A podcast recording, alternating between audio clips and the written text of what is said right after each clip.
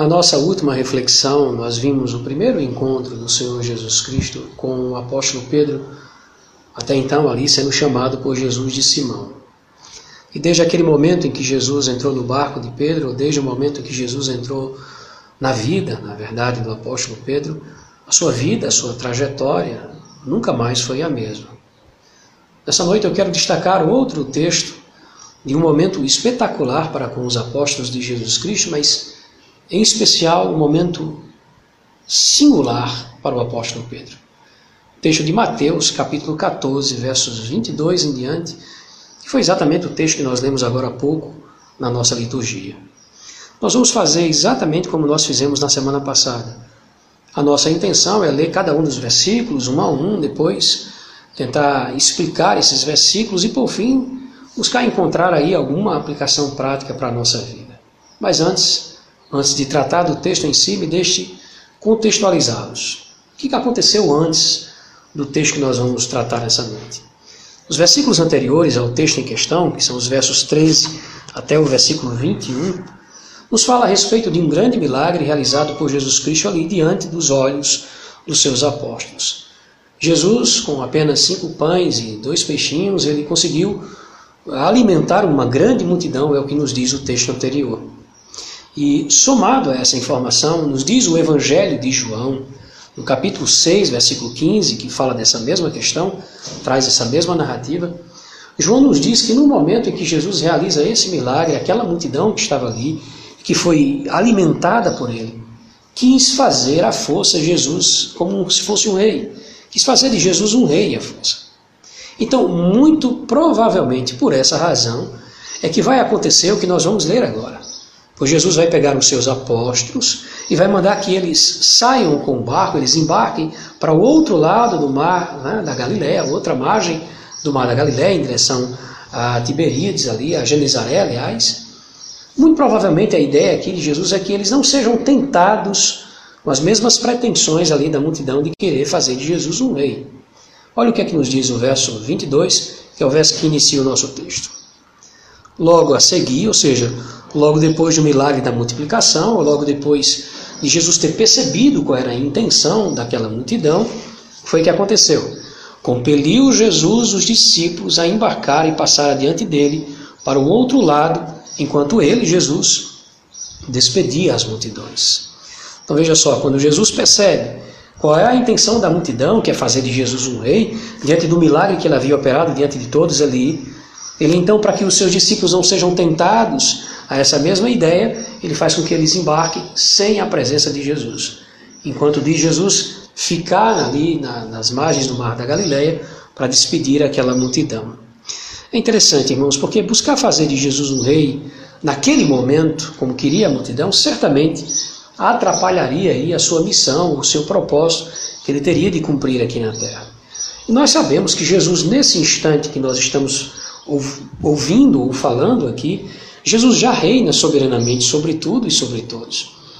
Basta nós nos lembrarmos de textos como aquele lá da carta de Paulo aos Filipenses, no capítulo 2, no versículo 9, quando Paulo diz que Deus exaltou a Cristo Jesus sobremaneira e lhe deu um nome que está acima de todo o nome. Isso já é uma realidade. A Igreja de Cristo aqui presente, os seus súditos como nós, é a prova de que o reino de Deus já é uma realidade. Mas o fato é que, visivelmente falando, Jesus só reinará nessa terra na ocasião da sua segunda vinda, que é o evento mais aguardado por nós, mais aguardado por sua igreja. Então, continuando o texto, dê uma olhada. Os discípulos vão fazer exatamente aquilo que Jesus mandou, ou seja, eles vão tomar o barco e vão seguir, mesmo sem Jesus, em direção ao outro lado aí do mar da Galileia. Olha o próximo versículo, verso 23. E despedidas as multidões, Jesus subiu ao monte a fim de orar sozinho. Caindo a tarde, ou seja, chegando à noite, lá estava Jesus, só. Jesus despede a multidão e sobe ao monte para orar. Não há nada de especial, nada de místico aqui no monte, como erroneamente pensam alguns. Jesus buscava orar no monte para encontrar privacidade. O próprio texto diz que ele fez isso a fim de orar sozinho. E aqui a gente já pode pensar numa aplicação para as nossas vidas. Eu sei que é muito bom quando nós oramos juntos. quando nós estamos nas nossas reuniões de oração ou quando estamos em casa fazendo orações em grupo. Mas, meus irmãos, é imprescindível que tenhamos momentos a sós com o nosso Deus. E o Senhor Jesus, não apenas nessa narrativa, mas em outros momentos de sua vida aqui, ele nos ensinou a importância de guardarmos alguns momentos para estarmos sozinhos com o nosso Deus. Veja só, o verso encerra dizendo que a tarde caiu, ou seja, a noite chegou e Jesus se encontrava ali no monte agora sozinho. Próximo versículo, veja o que acontece. Verso 24. Entretanto, o barco, o barco dos discípulos, né, já estava longe, a muitos estádios da terra, açoitado pelas ondas, porque o vento era contrário. Diz o texto que o barco dos discípulos se afastou a muitos estádios da terra, segundo a narrativa do Evangelho aqui de João, isso corresponde aí a de 5 a 6 é, quilômetros de distância de onde estava Jesus Cristo. Mas o fato é que Marcos, no seu Evangelho, falando sobre esse mesmo episódio, vai nos dizer que do lugar onde Jesus estava, do monte onde Jesus estava, ele conseguia ver o barco dos discípulos passando por toda aquela dificuldade. As coisas não iam bem com os discípulos, você viu aqui o texto. Diz o texto que o barco onde eles estavam estava sendo golpeado, né? estava sendo é, é, açoitado aí pelos ventos. Mas Jesus estava vendo as coisas que estavam acontecendo aqui, segundo a narrativa do Evangelho de Marcos. E eu fico imaginando, meus irmãos, o que se passava na cabeça dos discípulos naquele momento. Por que, que Jesus não embarcou conosco? Por que, que ele mandou a gente vir sozinho? Se Jesus estivesse aqui, certamente essas coisas não estavam acontecendo. Por que, que eu digo isso? Porque em outro momento, e você vai lembrar dessa ocasião, Jesus Cristo já havia acalmado aquele mesmo mar e aqueles mesmos ventos. Em outro momento, Jesus, com uma só palavra, uma só ordem, fez acalmar toda a tempestade. Então, certamente isso passava na cabeça dos seus discípulos. Né? Por que, que ele não veio conosco? Se ele estivesse aqui, nada disso estava acontecendo. O que eles não podiam imaginar é que de onde Jesus estava, como diz Marcos, ele estava vendo tudo o que estava acontecendo. E aqui a gente já pode também pensar numa aplicação para nós. Meus irmãos, o Senhor está vendo tudo o que está acontecendo conosco nesses dias. O Senhor está vendo toda a dificuldade, todas as aflições que nós estamos passando em nosso tempo. Ele não conhece apenas as nossas vidas e o contexto que estamos vivendo, mas o Senhor sabe o que se passa em nossas almas, em nossos corações. Ele sabe a sua e a minha aflição. Ele sabe o nosso medo gerado pela dúvida de tudo isso que está acontecendo conosco hoje. O Senhor conhece todos os nossos problemas. Todas essas coisas estão diante dos seus olhos. Isso é um fato. Agora veja só, o que foi que aconteceu? Próximo versículo, verso 25 diz o seguinte: Na quarta vigia da noite, foi Jesus ter com eles, andando sobre o mar. Nós temos aqui três informações bastante interessantes. Primeiro, uma informação a respeito do tempo, do momento em que isso aconteceu. O texto diz que Jesus foi a quarta vigília da noite. Perceba que coisa, né? Esse texto se refere a, a, esse tempo se refere à madrugada entre 3 e 6 horas da manhã. Então, quando nós fazemos a leitura do versículo 24 e o versículo 25 juntos, nós percebemos que os discípulos, eles passaram um bom tempo sofrendo ali com aquele barco. E aí, quando nós somamos os versos 24 e 25, as informações que extraímos de aqui, com o fato de Jesus estar vendo tudo o que estava acontecendo, nós percebemos então que Jesus deixou que esse tempo de sofrimento se estendesse ali sobre a vida dos seus discípulos. Pois ele estava vendo tudo. E o tempo foi passando e Jesus via todo o seu sofrimento. Duas conclusões são possíveis aqui. A primeira delas, inclusive aquela que nós já vimos, é que ele conhece os nossos problemas, ele vê, ele sabe o que nós estamos passando, ele conhece exatamente a razão das nossas aflições. Mas a segunda informação é que nem sempre o nosso Senhor nos livra desses mesmos problemas no tempo que nós esperamos. Nem sempre o Senhor vai nos livrar dos nossos, das nossas dificuldades e dos nossos problemas no momento que nós achamos ser o melhor momento, o momento mais devido para isso. Os discípulos certamente sofreram muito ali no Mar da Galileia, né? remando ali contra o vento, gritando por socorro, clamando por misericórdia, acreditando que aquilo seria realmente o fim de suas vidas. E aí, na quarta vigília da noite, vem a segunda informação do nosso versículo. O texto diz: Foi Jesus ter com eles. Meus irmãos, O Senhor não se atrasa em nos socorrer, mas Ele nos socorre num tempo determinado por Ele e pelas razões que somente Ele conhece. É verdade, na quarta vigília da noite, o tempo passou e o sofrimento estava sendo colocado ali diante dos seus apóstolos, mas Jesus foi ter com eles no tempo certo. E o tempo certo não é o nosso tempo, não é o tempo que nós acreditamos ser o tempo certo.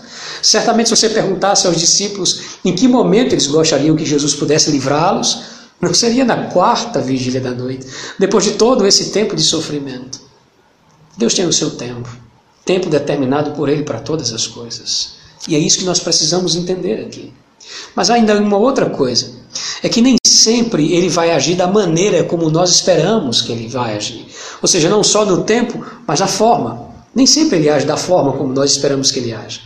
Veja só, essa é a terceira informação do texto. Ele diz: Foi Jesus ter com eles, andando por sobre o mar. Quem poderia livrar os seus discípulos da tempestade em que eles estavam passando? Eu fico imaginando se Jesus tivesse tomado um barco na intenção de livrá-los daquele mar, né, de socorrê-los, o barco passaria pelas mesmas dificuldades que o barco dos discípulos. Então Jesus vai agir de uma forma propositalmente inusitada. Jesus vai ao encontro deles, mas vai andando sobre as águas, andando sobre o mar.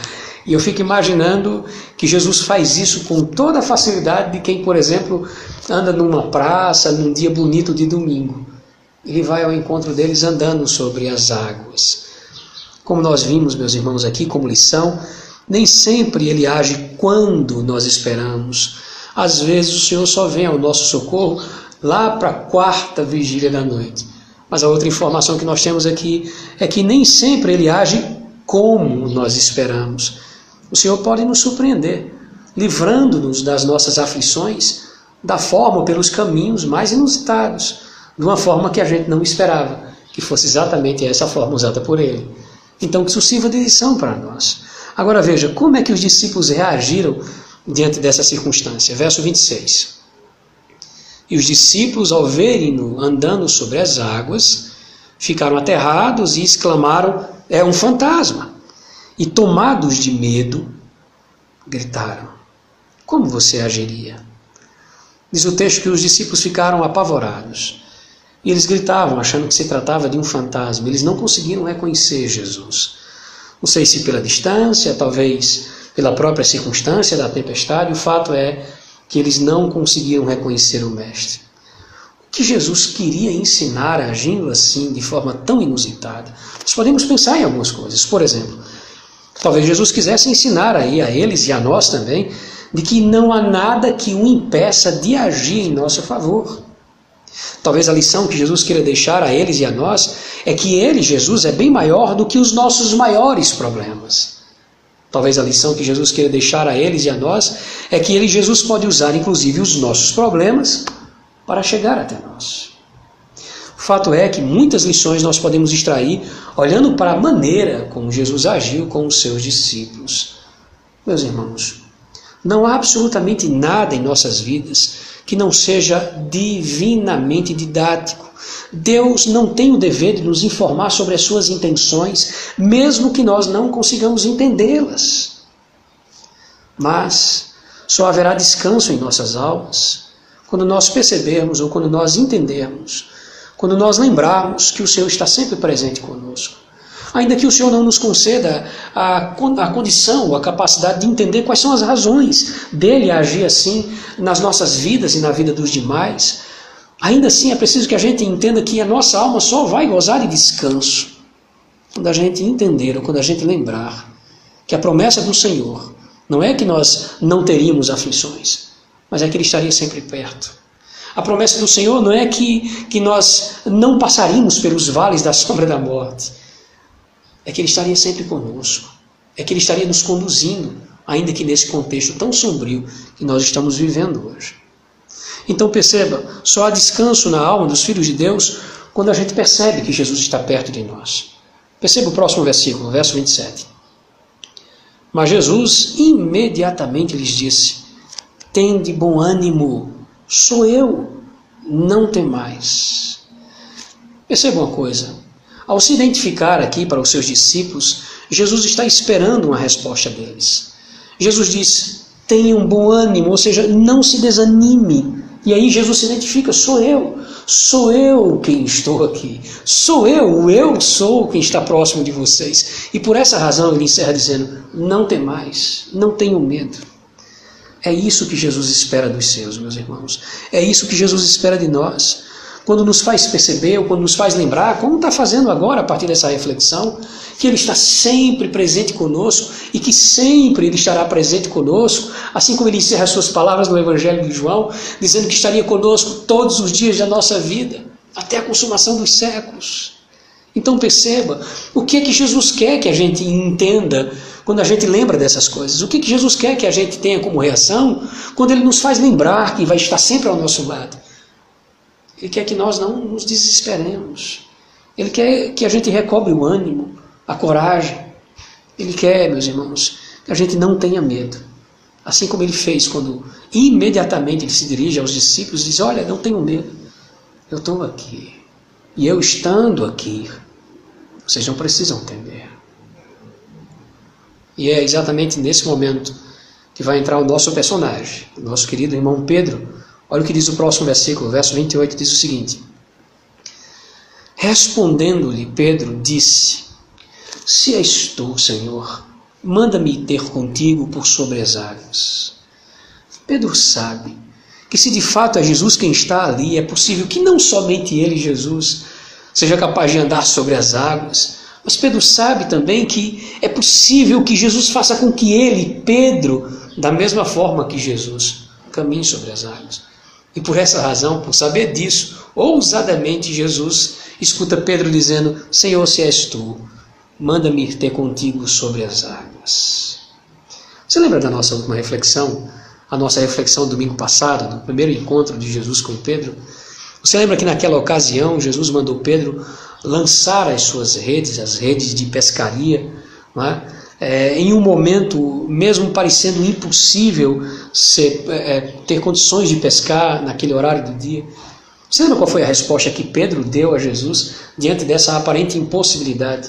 Deixa eu lembrar a você. Em Lucas capítulo 5, verso 5, ele disse: Pedro disse a Jesus: Mestre, havendo trabalhado toda a noite, nada apanhamos. Olha, nós trabalhamos a noite inteira e, e não foi possível apanhar nada. Mas sob a tua palavra lançarei as redes. Jesus, olha, é, a gente não apanhou nada a noite inteira, essa não é um, esse não é um horário bom para pescar, se não conseguimos pescar à noite, esse horário certamente é impossível, mas, como é o Senhor quem está dizendo, eu vou lançar as redes. Nós temos aqui, irmãos, um quadro muito parecido. Ah, o tom é muito parecido no, usa, no tom que foi usado por Pedro naquela ocasião. Ele usa aqui mais uma vez, quando ele diz: Se és tu, Senhor, Manda-me ter contigo por sobre as águas. Como quem diz: Olha, eu sei que isso é impossível, humanamente pensando, não tem como a gente se colocar, a gravidade não permite isso, se colocar sobre as águas aqui. Mas se é o Senhor quem está mandando, eu, é, é possível que isso aconteça. Se o Senhor mandar, eu vou ao teu encontro. E o que foi que aconteceu diante dessa ousadia, desse pedido ousado do apóstolo Pedro? Veja o próximo versículo, verso 29. E ele, Jesus, disse: Vem. E Pedro, descendo do barco, andou por sobre as águas e foi ter com Jesus. A experiência sempre sucede à obediência. Ouse obedecê-lo e esteja pronto para experimentá-lo. O fato é que, diante da ordem de Jesus, Pedro desce do barco, Pedro caminha sobre as águas e vai em direção ao Mestre. É interessante isso. Eu quero que você perceba que a tempestade ela não havia acabado. O vento ainda dava contra as ondas que davam contra o barco. O barco ainda estava aqui sofrendo com tudo aquilo. Mas o fato é que aqueles que confiam no Senhor são como os montes de Sião, que não se abalam, mas permanecem para sempre. Era isso que estava no coração de Pedro naquele momento.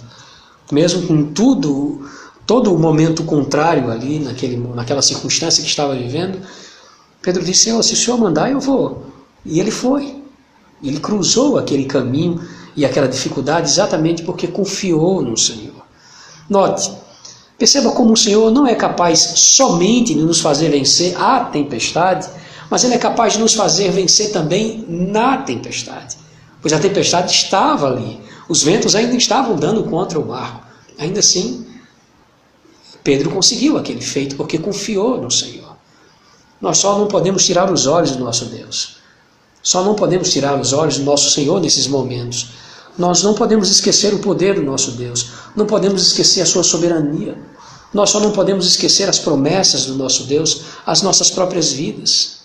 Pois se nós fizermos isso, se tirarmos os olhos do nosso Deus e passarmos a olhar as circunstâncias ao redor, meus irmãos, nós não só sofreremos por causa das adversidades, mas nós vamos entrar em desespero, assim como todos aqueles que não conhecem o Senhor e por essa razão não confiam nele. Olha só o que, é que vai acontecer no versículo próximo, versículo 30. Reparando, porém, na força do vento, ou seja, quando Pedro percebeu a força do vento, ele teve medo. E começando a afundar, começando a submergir, Pedro gritou: Salva-me, Senhor.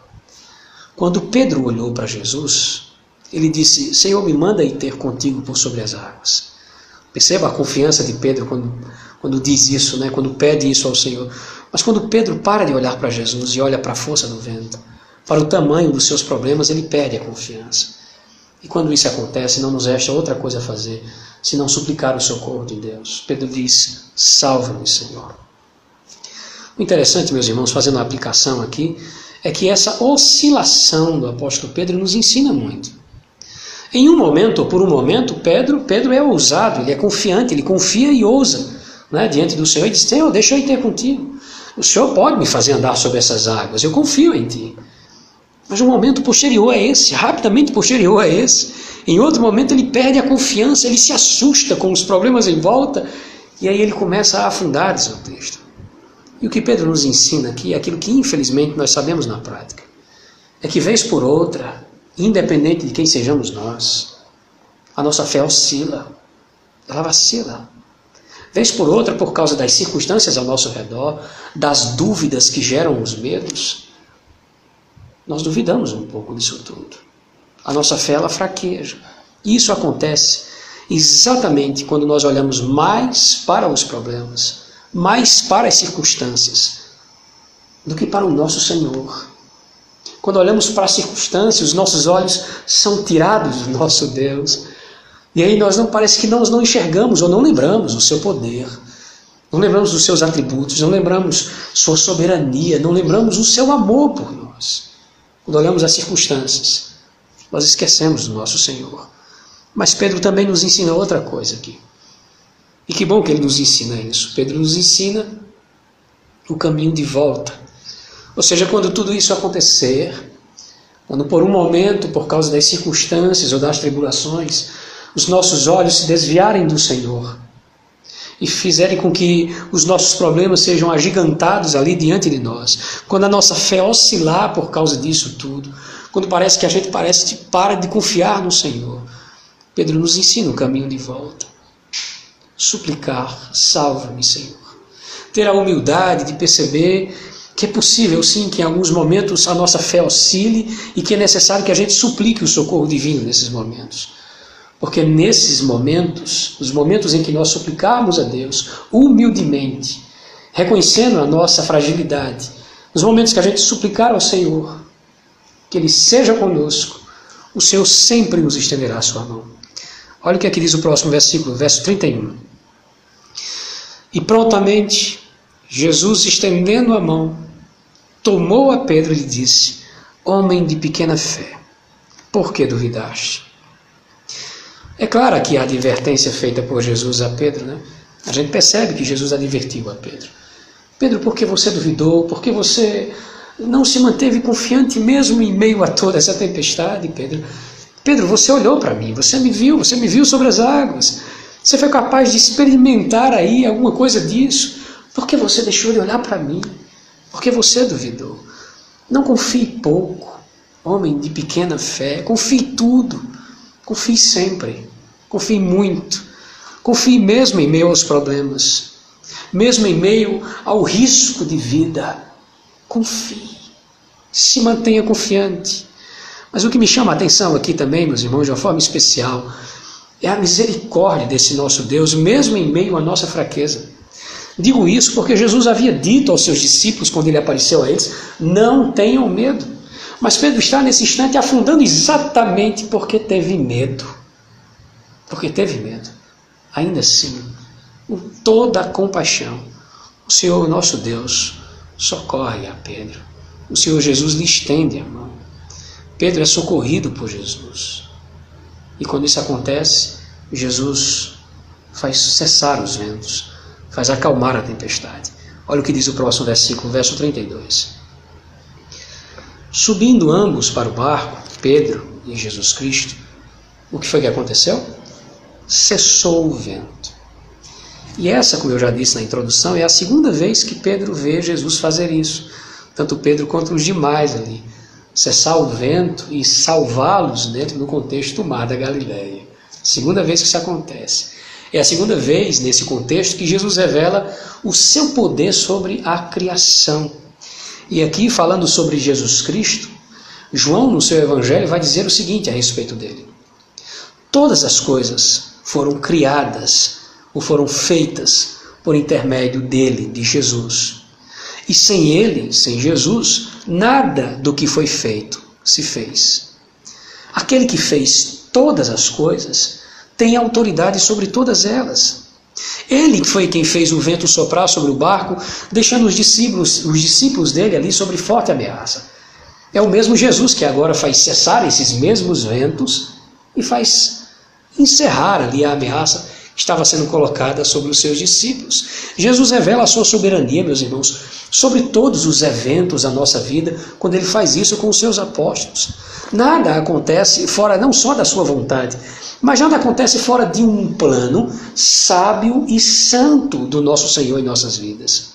E não aceitar essa realidade, ou passar a vida questionando o Senhor pelas agruras sofridas, além de nos tornar rebeldes diante do nosso Deus, não vai mudar absolutamente nada dos planos que já foram determinados ou decretados por Ele para as nossas vidas, para o nosso, para o nosso destino. O fato é que aquilo que Deus já determinou para nós acontecerá. E nós sempre encerraremos cada evento vivido por nós dizendo a mesma coisa. Aquilo que costumamos dizer. É, essa era a vontade de Deus. Percebe como no fundo nós cremos nisso? Nada acontece fora dos seus planos para as nossas vidas. O fato é que cada experiência passada com o Senhor, cada experiência que nós é, temos a oportunidade de ter com o nosso Deus, nos faz mais crentes. E foi isso que aconteceu também com os apóstolos. Veja o final, o último verso, o verso 33, diz o seguinte: E os que estavam no barco, ou seja, os apóstolos de Jesus, o adoraram, dizendo: Verdadeiramente és filho de Deus. Aqui um título messiânico lembrados por eles aqui atribuído a Jesus. Mas esse é o resultado esperado na vida de todos aqueles que reconhecem a Cristo. Esse é o resultado esperado na vida de todos aqueles que tem, tiveram experiências com o Senhor. Toda a experiência que foi vivida pelos apóstolos aqui levou eles a esse momento doxológico, esse momento de adoração deles. Veja só, o Senhor nos deu a ordem de ir é, sem o Senhor no barco. Foi o Senhor quem permitiu todo esse sofrimento que nós passamos no barco. Foi o Senhor quem nos viu de longe, lá do monte onde estava. Foi o Senhor que veio ao nosso encontro de uma forma inusitada. Foi o Senhor quem deixou que Pedro caminhasse em sua direção. Foi o Senhor quem socorreu Pedro quando esse veio a vacilar em sua fé. E foi o Senhor quem fez cessar todo esse problema. Qual é o resumo de tudo isso? Qual é a conclusão de tudo isso? Verdadeiramente, és filho de Deus. Toda a experiência ali passada por eles fez eles chegarem a essa conclusão. Tu és o filho de Deus. Meus irmãos, quantas experiências nós já tivemos, nós temos com o nosso Senhor. Que todas essas experiências que tivemos no passado, que toda essa experiência que estamos tendo no presente, que todas as experiências que o Senhor, pela Sua vontade, nos fizer passar no futuro com Ele, que tudo isso nos leve na mesma direção que fez com que os seus apóstolos é, caminhassem né? na direção do reconhecimento e da adoração ao Senhor. Que toda a nossa experiência venha redundar em glória a Deus, em culto, em adoração ao Senhor. Percebe quantas lições nós podemos aprender com um texto como esse? Eu quero destacar algumas para a gente encerrar. Primeiro, nós não seremos privados das tempestades da vida pelo simples fato de sermos discípulos de Jesus. E mais, é possível que Ele só nos socorra na quarta vigília da noite. Ainda que supliquemos e devemos fazer isso, o socorro do Senhor só virá no tempo determinado por Ele e da forma também determinada por Ele. Isso é um fato. Nós precisamos aprender isso. Segunda coisa, o que nós não podemos esquecer é que Ele está vendo todas as coisas que acontecem conosco. E quanto mais nós estivermos perto do nosso Senhor, mais seremos capazes de ouvir a Sua voz, a Sua orientação, a nos dizer: tenha bom ânimo, não perca a sua coragem, mantenha a sua fé. Meus irmãos, e aí? Somente uma vida devocional ativa, dinâmica, disciplinada, contínua, diligente, vai fazer com que a gente perceba mais claramente a presença do nosso Senhor ao nosso lado. E é por essa razão que eu insisto tanto em nossas devocionais. Nós precisamos ouvir o Senhor nesses momentos difíceis, assim como os apóstolos ouviram. Precisamos ouvir a voz do nosso Deus dizendo: tenha bom ânimo, não desista. Mas isso só é possível se nós tivermos é, uma vida devocional ativa. Contato com as Escrituras o tempo inteiro, contato com o nosso Deus por meio da oração em todo instante. Só isso vai nos manter é, conscientes da proximidade do nosso Senhor em relação a nós e aos nossos problemas. Se nós ousarmos confiar no Senhor, mesmo em meio a grandes dificuldades como essa que nós estamos enfrentando em nossos dias, é possível que, assim como os apóstolos do Senhor, nós tenhamos grandes experiências. Se nós ousarmos confiar no nosso Deus. Mas por fim, eu queria destacar aqui o fato de que nós nós estamos vendo muitas vezes as notícias que nos são dadas pela mídia, é? É, pelas redes sociais, essas notícias nos deixando assim desanimados, abatidos, apreensíveis. Esse isolamento tem deixado nosso coração ansioso, tem nos enfraquecido, nos desanimado. Mas nós precisamos olhar mais para o Senhor nesses dias. Porque do contrário, a nossa fé ela vai oscilar o tempo inteiro. Se nós ficarmos focados apenas no problema e esquecermos quem é o nosso Deus, a nossa fé o tempo inteiro, o tempo todo vai oscilar, meus irmãos.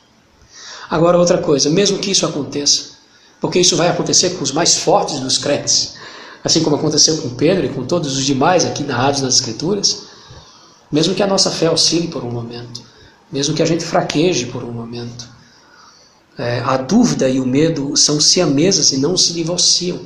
E por essa razão, a dúvida que nós temos diante do que está acontecendo causa medo e ansiedade em nossos corações. Mas eu quero dizer a você que a certeza da presença e da soberania do Senhor faz cessar o medo. A certeza e não a dúvida de que o Senhor é presente conosco o tempo inteiro faz com que esse medo vá embora, faz com que o medo cesse. Por isso devemos suplicar ao Senhor que nos socorra nos momentos de fraqueza lembrando sempre que Ele é soberano sobre todas as coisas. É Ele quem dá ordem aos mares, é Ele quem dá ordem aos ventos, é Ele quem dá ordem aos vírus. Querido, Ele pode nos livrar de tudo isso. Os males atendem ao seu mandar. E independente de quando e de como isso vai terminar, no fim, aqueles que se mantiverem fiéis poderão dizer verdadeiramente ele é o Filho de Deus. Que Deus nos abençoe, nos faça aprender com essas lições. Que Deus nos faça compreender essas verdades. Que Ele venha implantar e imprimir a Sua palavra em nossos corações nesses dias tão difíceis. Vamos orar? Feche os seus olhos. Deus, obrigado por Tua palavra. Obrigado, a Deus, por nos orientar nessa noite. Aumenta a nossa confiança em Ti, Senhor. Principalmente nos dias de tribulação. Em nome de Jesus. Amém.